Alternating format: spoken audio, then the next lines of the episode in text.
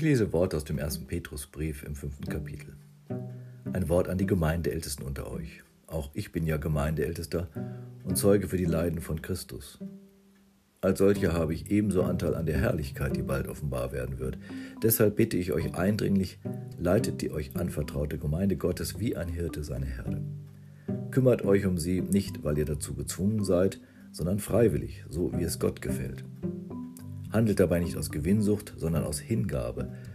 Spielt euch nicht als Herrscher auf in eurem Verantwortungsbereich, sondern seid ein Vorbild für die Herde. Wenn dann der oberste Hirte erscheint, werdet ihr den unvergänglichen Siegeskranz empfangen, der in der Herrlichkeit besteht. Liebe Hörerinnen, lieber Hörer, was für ein Zufall am Sonntag heute. Da ist unser Gemeindetreff. Und da haben wir die Lesung in Sachen Gemeindeleitung. Um was es gehen kann, wird mit einem Bild dahin gemalt, der Hirte und die Herde. Heute ist ja auch Hirtensonntag. Hirten stehen in diesen Tagen nicht hoch im Kurs, zumindest nicht kirchliche Hirten. Der Missbrauchsbericht des Erzbistums Freiburg zieht den Teppich weg, unter den so viel gekehrt wurde. Was da an Schmutz aufwirbelte, wird sich so schnell nicht setzen. Ich bin einem der Zentralgestalten der Berichte selbst öfter begegnet. Vor ihm kam ich mir immer ganz klein vor, wenn er mit seiner Entourage erschien.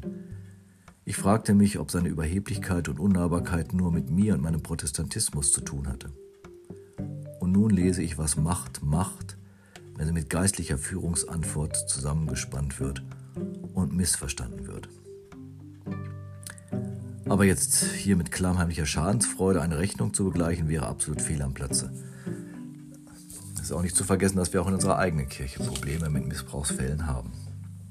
Also lieber an die eigene Nase fassen und schauen, wie unser Weg in der Gemeinde gehen kann. Hirte sein in Zeiten, die die Schafe hin und her treibt, weg von fetten Wiesen in Richtung Steilhang mit magerem Bewuchs.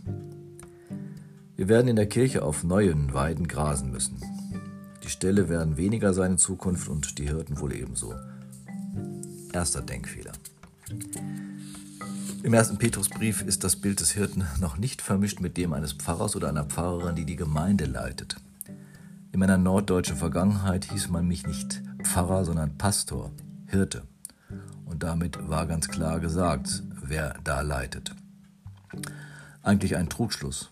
Denn in den ersten Tagen der Gemeinde entdecke ich die Aufgaben des Hirten in einem Team verteilt. Der Hirte und die Hierarchie war noch nicht Teil dessen, was Leitung sein sollte. Ein Hirte leitete seine Herde nicht vom Hochsitz aus. Er geht mit. Dem brennt die gleiche Sonne auf den Kopf, dem regnet der gleiche Regen auf die Haut, der zittert in der gleichen Kälte wie die Schafe. Hierarchien schleichen sich erst später ein, weil das Streben nach Macht allzu menschlich ist. Und aus der Nummer kommt kein Gemeinwesen wirklich raus, solange das Menschen sind, die miteinander unterwegs sind. Gewinnsucht statt Hingabe, Herrschen statt Dienen, Zwang statt freiwilligen Mitmachens. Schon damals musste davor offensichtlich gewarnt werden. Die Dienstanweisung für Hirten stellt sich nach Psalm 23 anders dar. Gucken, dass alle keinen Mangel leiden, grüne Augen finden, frisches Wasser und, was ebenso wichtig ist, ohne Angst leben können. Und ob ich schon wanderte im finstern Tal, fürchte ich kein Unglück, denn du bist bei mir. Wer Angst hat, bleibt in den Talsohlen des Lebens stecken, weil er keinen Schritt mehr zu tun wagt. Hirten nehmen die Angst und machen Mut, den Weg weiterzugehen. Was uns in der Kirche bevorsteht an notwendigen Veränderungen und Abschieden, hat mit finsteren Tälern nichts zu tun. Es ist vielmehr ein großer Weidewechsel angesagt.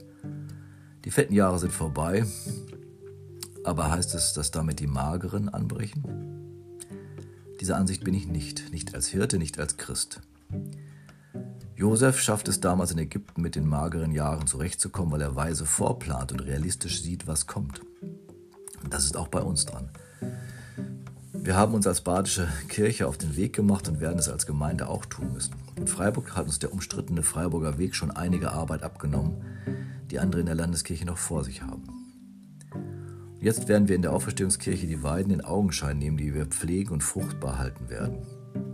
Es gibt nicht den einen Hirten, der sagt, wo es lang geht. Das muss ein Team finden, ein Kollektiv von Hirten und Hirtinnen. Nochmal, wir stehen nicht vor einem finsteren Tal. Es geht um den Weidewechsel, die Suche nach neuen, frischen Quellen. Eine Herde, die sich nicht auf den Weg macht, wird aber verhungern.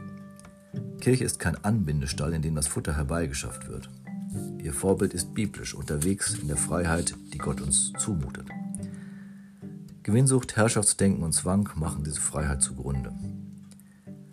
Ob wir frei sind, ob wir Mut und Vertrauen in den einen Hirten Christus haben, zeigt sich, wenn wir wirklich bereit sind aufzubrechen, loszulassen, die Füße auf neue Wege zu setzen. Dann werden wir es finden, das frische Wasser und die grüne Weide, die andere Kirche unter dem einen freien Himmel. Amen.